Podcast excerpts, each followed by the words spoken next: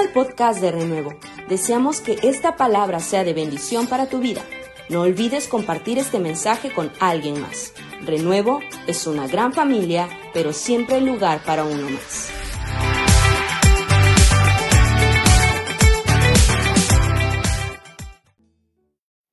Hoy quiero dar una palabra para todos aquellos que están atravesando una tormenta. No siempre sabemos qué hacer cuando estamos en una tormenta. Y al paso de los días, cuando la tormenta se va haciendo más fuerte, llegamos a definirnos en razón de la tormenta. En esta serie llamada Decisiones estamos aprendiendo a que hay acciones que debemos de tomar, que Dios está esperando que tomemos para Él manifestar su gloria y manifestar su poder. Yo quiero decirle en esta hora que las tormentas llegarán.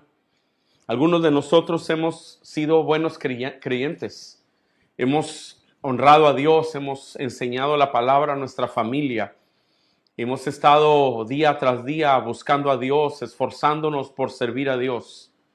Pero nunca consideramos que la tormenta llegaría a nuestra vida que habría un momento en que pasaríamos por dificultades, por crisis, y no, nos preparamos para eso, no lo tenemos presente. De hecho, muchas veces el mensaje es que tú no tienes por qué pasar por crisis, pero eso no es lo que dice la escritura ni lo que Jesús dijo.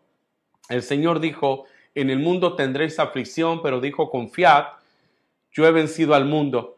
Y quizás habíamos pensado que no pasaríamos por una tormenta, por una dificultad y ahora estamos atravesando una en muchos sentidos. Con la pandemia de salud, algunas personas han perdido seres queridos, otros están teniendo problemas en su vida financiera. Hay una tormenta.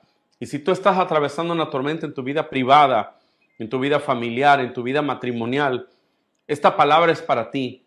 Yo, yo tengo que decirte en esta hora que tú no estás exento de pasar tormentas. El Señor Jesús dijo en Mateo capítulo 7, en el verso 24, cualquiera pues que me oye estas palabras y las hace, le compararé a un hombre prudente que edificó su casa sobre la roca. Y luego dice, descendió lluvia, vinieron vientos, soplaron vientos y golpearon contra aquella casa y no cayó porque estaba fundada sobre la roca. Escucha lo que dice, descendió, descendió lluvia, vinieron ríos, soplaron vientos y golpearon contra aquella casa y no cayó porque estaba fundada sobre la roca. Claro que sí. Hay un momento en la vida en los que llegan los vientos, los ríos, en el que con ímpetu golpean nuestra casa, con la lluvia de la aflicción, de la necesidad. Pero si tú edificas sobre la roca, tu casa se va a mantener de pie. Tu casa no tiene por qué caerse, porque la has establecido sobre principios correctos de la palabra del Señor. Usted y yo tenemos que considerar que la tormenta tarde o temprano va a llegar a nuestra vida. Y cuando llegan esos días, nosotros llegamos a sentir que nunca saldremos de ellos. Son los peores días de tu vida, los días de lo imposible, los días en los que parece que nunca habrá un amanecer, los días en los que las noches duran, parecen durar mucho más de lo que generalmente duraban. Son días en que creemos que no hay un amanecer, que no hay un nuevo día, que nunca terminará eso.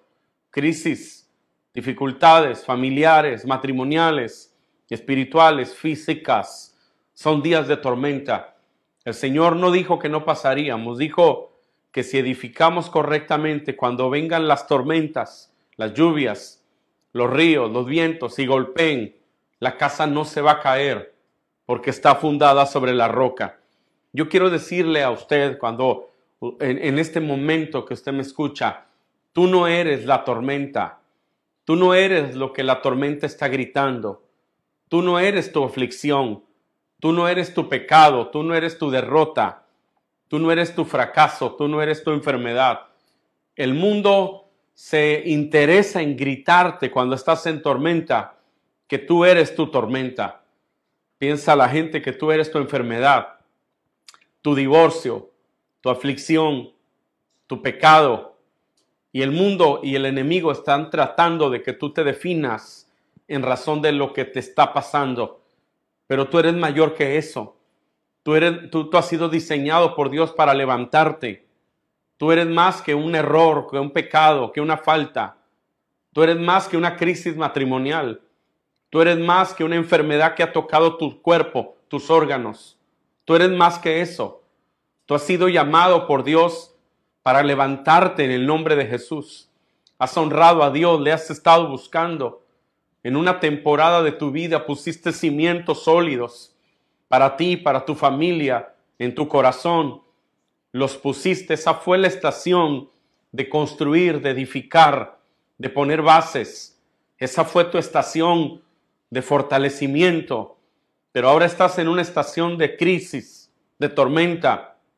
Pero hay cimientos que tú sembraste. Hubo decisiones en una estación de tu vida que Dios va a honrar. Hubo momentos en que tú buscaste a Dios y Dios no va a olvidar eso.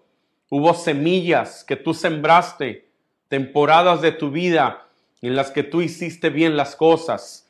Tú no eres un fracaso, ni eres una enfermedad, ni eres un divorcio, ni eres una caída, no eres un tropiezo, no eres una crisis.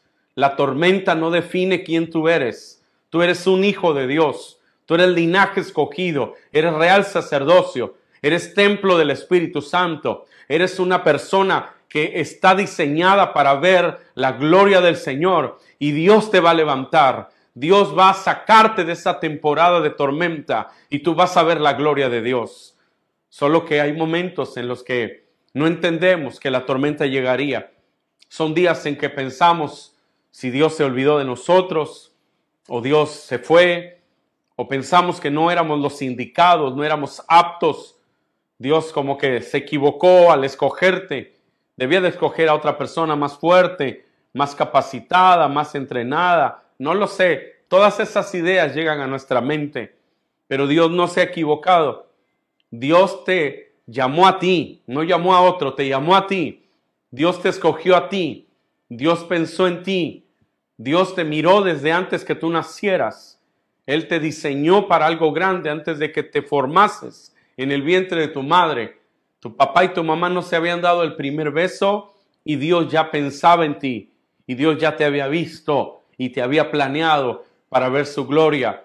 No, Dios no se equivocó, porque la tormenta no va a cambiar los planes que Dios tiene para ti. La tormenta no puede cambiar el propósito que Dios tiene para tu vida. La tormenta no puede detener el plan que Dios dio para ti, el plan que Dios tiene para ti, porque las promesas de Dios van a volar por encima de tu tormenta, van a ir por encima de tus circunstancias y van a llegar a ti y el favor y la misericordia de Dios te van a alcanzar y te van a levantar porque Dios que prometió es el Dios que va a cumplir en tu vida lo que Él ha planeado hacer. Sí, llegó una temporada, la lluvia ha golpeado, los vientos, los ríos, tu casa está siendo sacudida por una tormenta, pero tú no eres la tormenta, no te definas por aquello que en este momento estás viviendo. Tú eres más que eso. Tú eres más que un pecado. Eres más que una deuda. Eres más que un dolor. Eres más que un quebranto. Eres más que una enfermedad. No te definas, no te veas en ese espejo. Mírate en el espejo de la obra de Dios. Mírate en el espejo de los planes, de los diseños de Dios para ti. En días de tormenta no olvides lo que Dios planeó para ti, lo que Dios diseñó para ti. Estaba hablando estos días con Edgardo Silvoso, que tuvimos una reunión pastoral con líderes de todo el estado, y él nos hablaba de David, cuando David estaba siendo perseguido. Y en esos días de persecución de David, fue a dar hasta donde estaba el sacerdote y le dijo, no tienes cómo ayudarme. Y el sacerdote dijo, mira, no tengo cómo ayudarte, lo único que tengo es la espada de Goliat. Aquí la tengo. La tenía envuelta, la tenía guardada. Se la entregó a David y con eso David dijo, esto es suficiente. ¿Qué le dio? Le dio la espada de Goliat.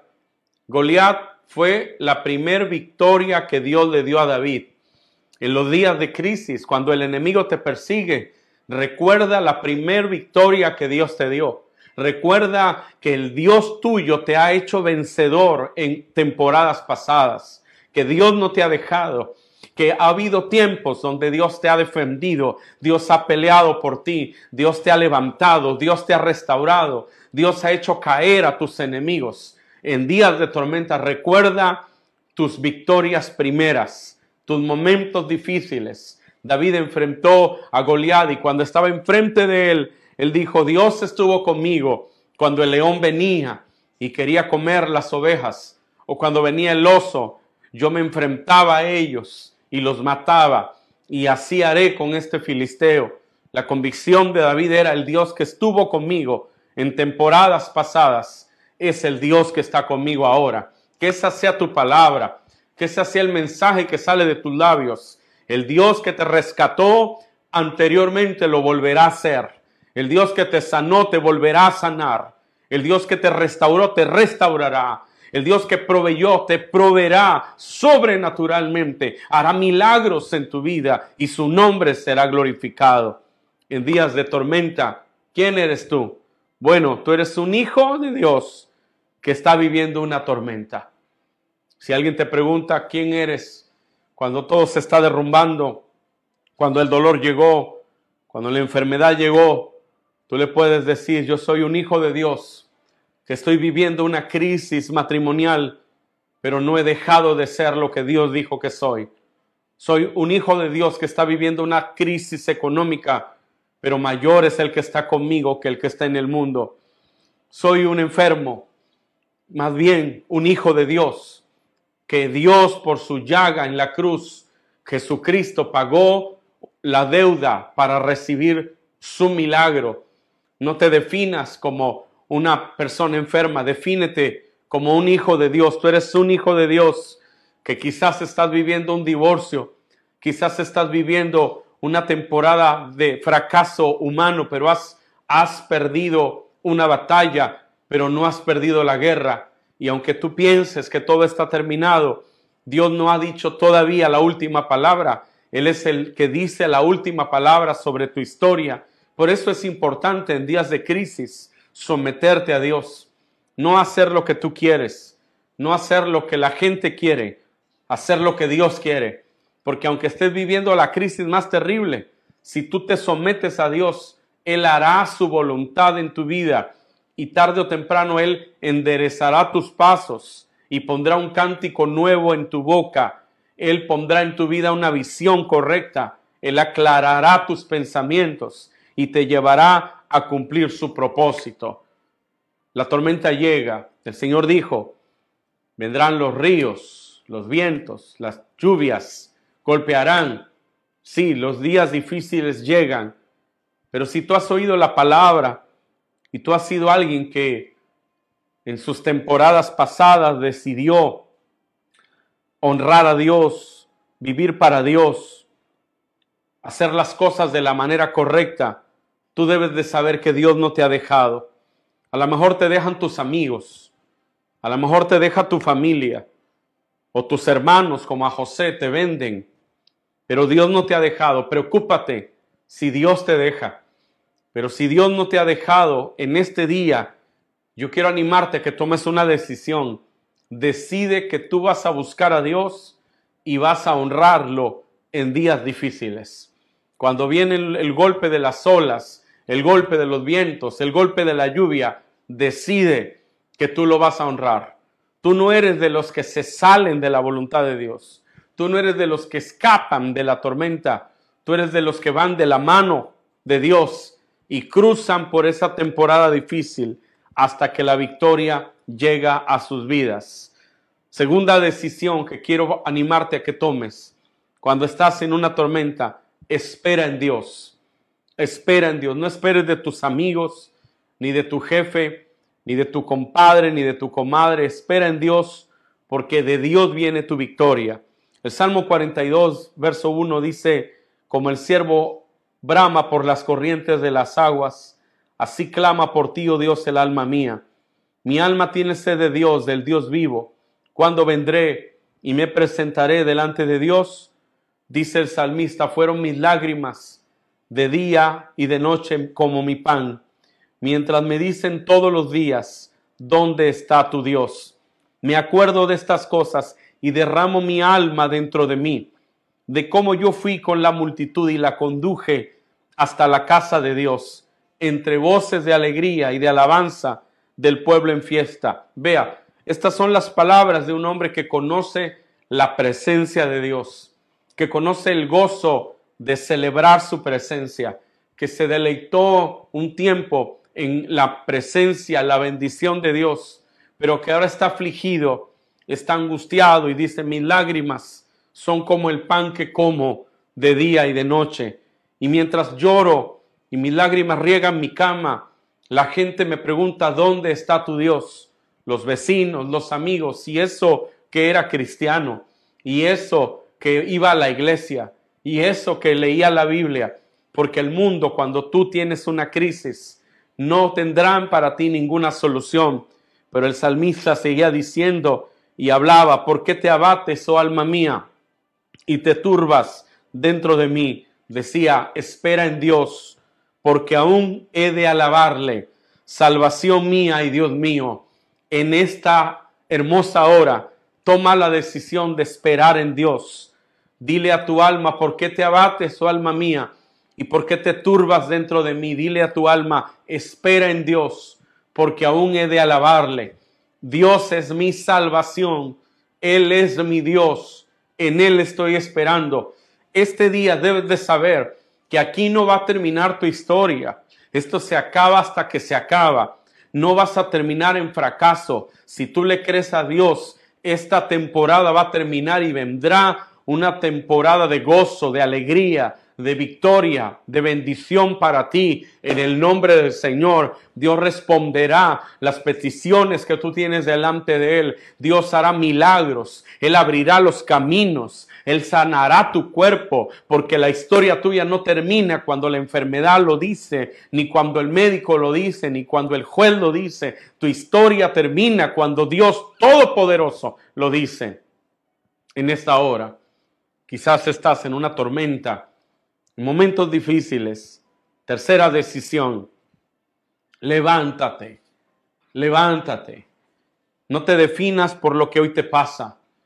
No te abatas, no caigas en un pozo. Levántate. No te derrotes antes de la pelea. Levántate. Él levanta al caído. Dios da vista a los ciegos. Él ama a los justos. El Señor está de tu lado. Él está peleando tu batalla. Cuando tus días son de fracaso, cuando tus días aún son de vergüenza, levántate. A lo mejor eres como Ismael, cuando él y Agar salieron de la presencia de Abraham y tuvieron que ir al desierto, porque ellos fueron resultado de una mala decisión de Abraham y salieron. Y la Biblia dice que el muchacho se estaba muriendo de sed en el desierto y su madre lo dejó allí en un lugar para no verlo. Y ella se fue lejos, no quería ver cuando muriera, pero el muchacho gimió, estaba muriendo, pero clamó y Dios oyó su clamor. Y Dios hizo que salieran aguas de manera sobrenatural en el desierto. A lo mejor eres un Ismael, has sido sacado, eres producto de un fracaso, de un error, estás fuera de la jugada, estás muriendo, pero si tú clamas, Dios te va a escuchar. Dios oirá tu gemir. Quizás es el gemir de un moribundo. Es el gemir de alguien que no tiene fuerzas. Es el gemir de alguien que ha pensado en el suicidio, que está seguro que ya no hay un día más. Pero si clamas a Dios, Dios te va a escuchar. Dios oirá el gemir en medio de la muerte y Dios se intervendrá y enviará sus ángeles para proveerte de manera sobrenatural porque Él es el Dios que abre y ninguno cierra y es el Dios que cierra y ninguno abre y Él está aquí ahora mismo a través de su presencia con el poder del Espíritu Santo para tocarte, para levantarte. Levántate. Este es un tiempo de levantarte. Decídelo. No estás en la mejor temporada. Quizás estás viviendo tu peor día, el más penoso, el más vergonzoso. Pero si un día tú hiciste tratos serios con Dios, Dios no ha olvidado los tratos serios que tú hiciste con Él. Ni los ha olvidado, ni los va a olvidar. Porque Dios no define tu vida por tus fracasos. Dios define tu vida por sus diseños. Estos días pasados en casa bromeábamos porque estuve haciendo un mueble, un librero. Al final terminé de hacerlo y en las primeras etapas ese librero no parecía un librero muy bonito. En las primeras etapas eso no tenía como mucha forma, pero así es cuando algo empieza. Nadie ve qué va a haber ahí, qué va a resultar, sino el que lo diseñó. El que lo diseñó lo tiene en su corazón. Lo está haciendo porque hay un diseño. A lo mejor alguien lo ve y dice, le falta esto, le falta aquello, porque solo ven lo que sus ojos le permiten ver. Pero el diseño está en el corazón del que lo está haciendo. Tú tienes un diseño que Dios ya miró. Quizá la gente alrededor de ti hoy no ve nada. Te ve medio mal, te ve medio incompleto, te ve fracasado pero Dios ve un diseño, Él mira el diseño. Así pasó con Gedeón. Gedeón era un cobarde para su gente, era un fracasado, era un hombre en una nación y en una generación donde nadie brillaba. Pero cuando Dios envió su ángel, el ángel dijo, varón esforzado y valiente. Porque más que ver el presente, Dios vio el diseño de Gedeón. Así que quizá tú estás en tu peor temporada, pero Dios está diciendo, levántate, porque yo tengo un diseño para ti. Dios está diciendo, toma el lugar que un día tuviste, recupera la posición que un día tuviste, regresa y toma la espada que tiraste, el manto que tú tiraste. Si un día decidiste entregarle tu vida al Señor, Él promete levantarte, promete bendecirte y promete que tu casa no va a caer. Si te alejaste de Dios, regresa al camino. Él levanta al caído. Si te fuiste de Dios, regresa al camino porque Dios es fiel. Tu historia no tiene por qué terminar así. Quiero en esta hora llevarte a pensar en lo siguiente y cerrar esta prédica compartiéndote este testimonio. Laura y yo pasamos por etapas muy difíciles hace algunos años. Nuestro hogar sufrió mucho, nuestras hijas, nuestro ministerio, las cosas que estábamos haciendo. Vimos derrumbarse muchas cosas y vimos gente aprovechar ese derrumbe para sus propios beneficios. Nuestros corazones fueron lastimados, fueron heridos y pensamos que no había ya nada más que hacer. Pensamos que ya no había nada más que, que alcanzar. En algún lugar de nuestra vida creímos que ese era el final. Hay jueces que sepultan matrimonios que no están muertos, que todavía tienen vida. Y Dios es el único que saca de la tumba a gente de la que el mundo ya no tenía esperanza. Lázaro tenía cuatro días en la tumba y Jesús lo sacó de allí. Él había dicho, yo soy la resurrección y la vida, y el que cree en mí, aunque esté muerto, vivirá. Así que Él es el Dios que define los tiempos. Tú y yo, ni un juez, ni nadie los define. Y cuando estábamos así, cuando vivíamos en esa crisis, cuando pensamos que habíamos llegado al final, hubo momentos en mi tiempo de oración en que Dios me recordó algunas cosas en este eh, día de esta semana, nosotros estaríamos cumpliendo 31 años de casados. Gloria a Dios por eso. Y recuerdo que cuando nos casamos, hace 31 años, terminó la fiesta, la comida, y por alguna razón nosotros nos fuimos a casa y no había comida. Lo único que teníamos era un poco de la comida que había sobrado de la fiesta. Nos fuimos a nuestra pequeña casa y comimos, Laura y yo, de una olla que nos trajimos de la fiesta. Esa fue nuestra primer noche casados. Y recuerdo que después de cenar, tomé a Laura de las manos. Ella estaba enfrente de mí, yo enfrente de ella, y nos tomamos de las manos. Y ese día, hace 31 años, le dijimos al Señor, Señor, este día empezamos una familia y no queremos ser dos, queremos ser tres. Dijimos así, Señor Jesús, ven a morar con nosotros, ven a nuestra casa. Y hicimos una oración de todo corazón. Ambos veníamos de hogares destruidos. Ambos éramos resultado de una tormenta que nuestros padres habían enfrentado y no la habían podido lograr, no habían podido salir de ella en victoria. Esa era nuestra realidad. Pero nos tomamos de la mano, hicimos un trato serio con Dios y le dijimos a Dios, no queremos ser dos, queremos ser tres. Jesús, ven a nuestra casa. Y el Señor vino a nuestra casa. Esa oración sencilla de dos muchachos que habían salido de la fiesta con una olla de comida. Esa primera noche hablamos con Dios y yo sé que Dios no soy yo. Y años después, cuando estábamos en una crisis, el Señor me recordaba esto y yo trataba de borrarlo de mi mente y decía en mi corazón, posiblemente fue una idea que tuvimos o fue como una emoción esa oración, quizás fue el momento, pero, pero pues no funcionó. Esa era mi conclusión.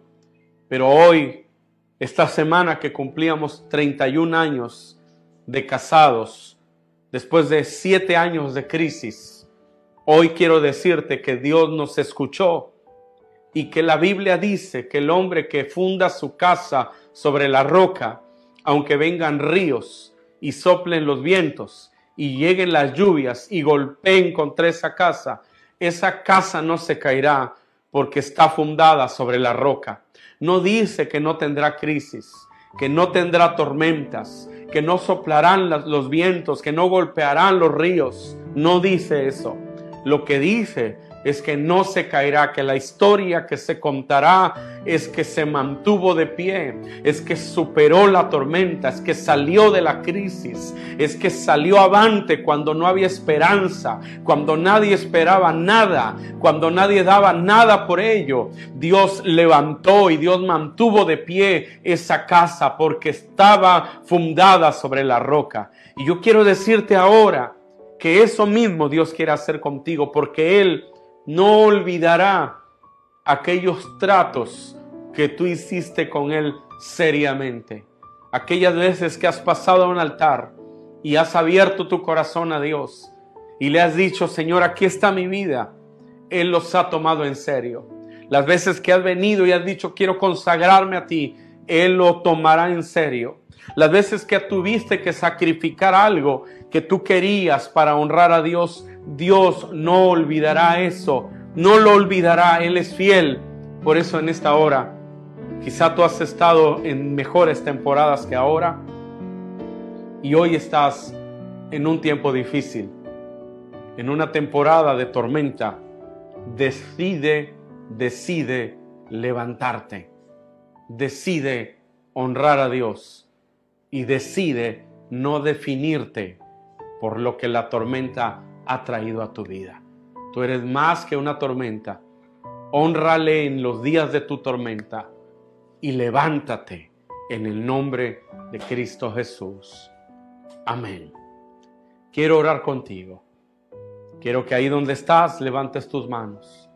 Quiero pedirle a Dios que te toque, que te abrace, que te bendiga, que Él haga su obra en ti, porque en este día Dios Dios está en tu casa y Dios está allí para levantarte, para restaurarte, para mostrarte su gloria. Padre Santo, Señor, cada persona que hoy nos mira, que está atravesando una crisis, Señor, que en este día deje de definirse con el nombre de la crisis que está viviendo que este día decida honrarte a ti, darte la gloria en medio de toda crisis, hacer tratos contigo serios y que hoy decida levantarse. Te pido, Padre Celestial, que no olvide los tratos que ha hecho contigo un día, como yo sé que tú no los has olvidado. Tú no has olvidado aquellas oraciones, aquellos momentos en los que cada uno de nosotros venimos honestamente a entregarte nuestra vida y a rendirla para tus planes. Amado Padre, yo sé que esas palabras, esas lágrimas están delante de tu presencia y que tú no las olvidarás. Amado, aunque nosotros olvidamos eso y creemos que fue solamente emociones, tú lo tomaste en serio. Dios y las cosas que hicimos delante de ti para honrarte, los altares que levantamos para honrarte, están delante de tu presencia. Señor, saca de esta temporada de dificultad a tus hijos. Sácales en medio de toda adversidad a un nuevo territorio. Levántales, Padre. Dales fuerzas nuevas para seguir adelante el justo no quedará para siempre postrado, caído. No dejarás para siempre caído al justo, dice tu palabra. Oh Señor, restaura vidas en esta hora. Restaura ministerios. Restaura matrimonios. Restaura familias. Padre, que cada persona que nos oye no se defina por la tormenta que está viviendo, sino que se defina por lo que dice tu palabra Señor, que no se definan por el pecado que han cometido, que se definan por lo que son tus diseños, que esta temporada no defina su futuro, que se aferren a creerte que tú eres el Dios de propósito, de destino para sus vidas, Señor.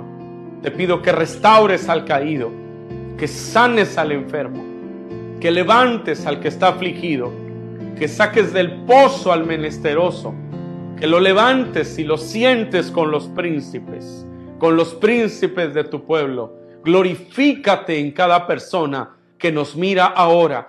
Haz milagros en sus vidas, Señor. Este día sea día de nuevos comienzos, día de milagros, día de restauración, Señor. En el nombre poderoso de Jesús.